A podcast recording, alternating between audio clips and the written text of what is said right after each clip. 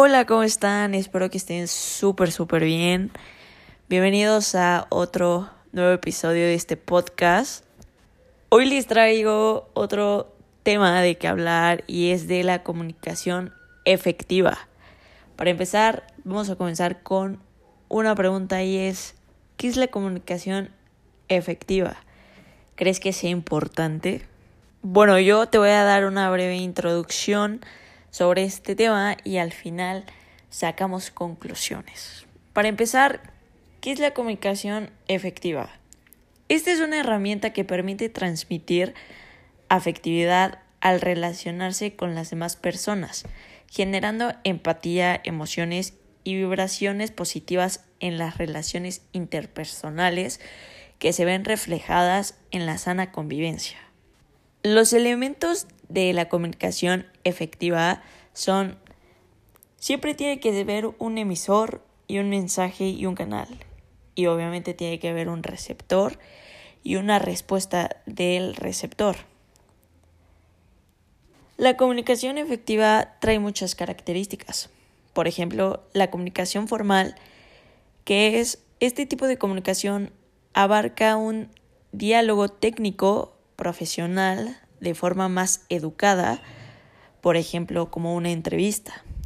También está la comunicación informal, que ésta se realiza en un ambiente más cercano donde el entorno de, es de confianza.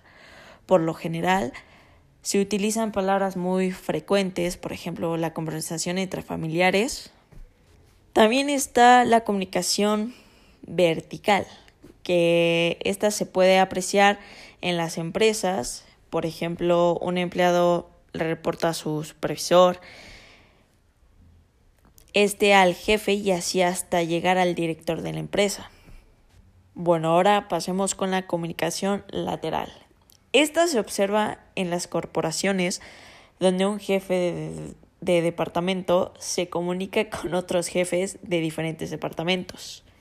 Y esto es muy importante porque antes de escoger el tipo de comunicación, debes de tener en consideración el lugar y las personas con las que quieres conversar. Además, debes de tener presente estas características porque pueden, pueden llegar a ser muy importantes en tu vida diaria. Ahora pasemos con cómo debe ser la comunicación efectiva. Esto debe ser clara y precisa. A esto me refiero con que los mensajes deben de ser claros y precisos con un orden de ideas. Debe ser finita. A esto me refiero que para comprender el orden de ideas, estas deben tener un fin.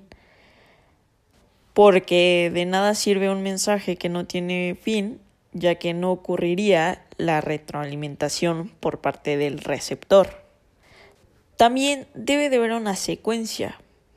Esto, para comprender el mensaje, este debe tener una secuencia, si no de lo contrario ocasiona controversia y no sería una comunicación eficaz. Si tú sigues estas características, te permitirán conversar sin ningún problema, logrando así establecer una comunicación efectiva. También es muy importante recalcar que hay claves para lograr una comunicación efectiva, porque hay muchas personas que no saben expresarse de manera correcta, que esto por lo general, este tipo de personas presentan problemas de comunicación. Y hay ocho claves muy importantes para mejorar tu, tu comunicación efectiva. Y yo te las voy a dar. Y la primera y muy importante es el contacto visual.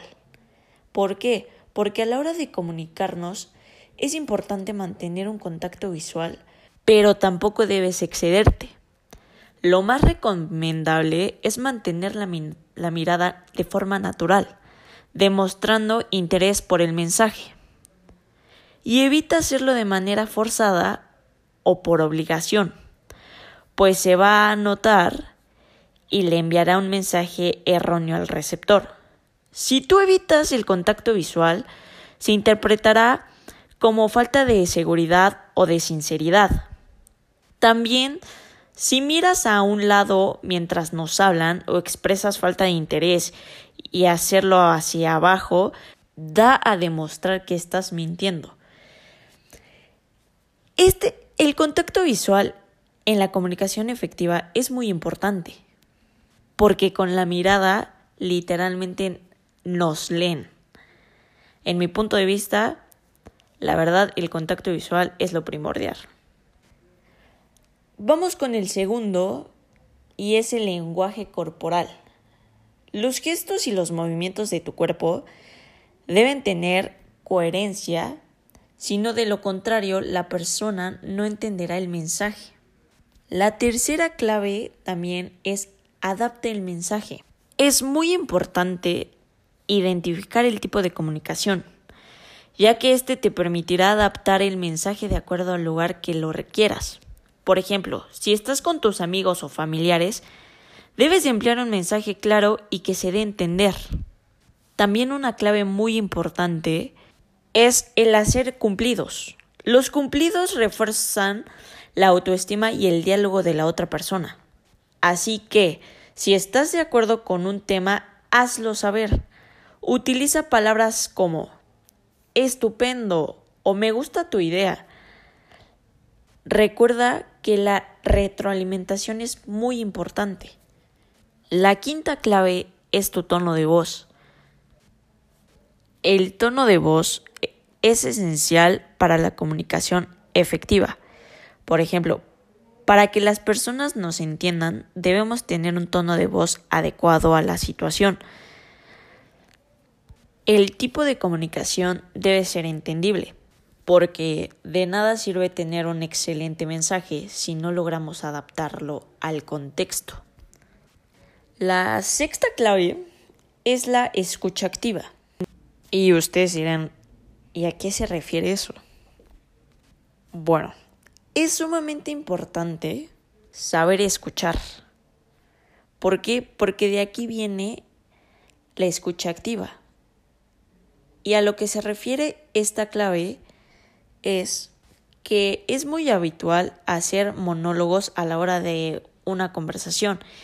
Y es porque hablamos sin escuchar lo que demuestra un nulo interés en lo que dice la otra persona. Por eso es muy importante saber escuchar y entender lo que la otra persona nos quiere decir, para que nosotros demos un mensaje a esa persona correctamente. A esto se refiere la escucha activa. La séptima clave es respeta los turnos. Esta clave se refiere a que para que haya una comunicación efectiva, el emisor debe convertirse en receptor y debe continuar la conversación. Sin embargo, en algunos casos no se respeta estos turnos, creando una falta de mala educación o lo que interrumpe la conversación. Es fundamental escuchar al otro y no interrumpir a la otra persona cuando nos responde, para que así haya una educación hacia la otra persona y te dé llegar el mensaje. La octava y última clave es la retroalimentación. Esta clave se refiere a que si tú haces preguntas, demuestras interés a la persona esto genera empatía y facilita la escucha activa, demostrando atención en el mensaje y deseo de entender el mensaje.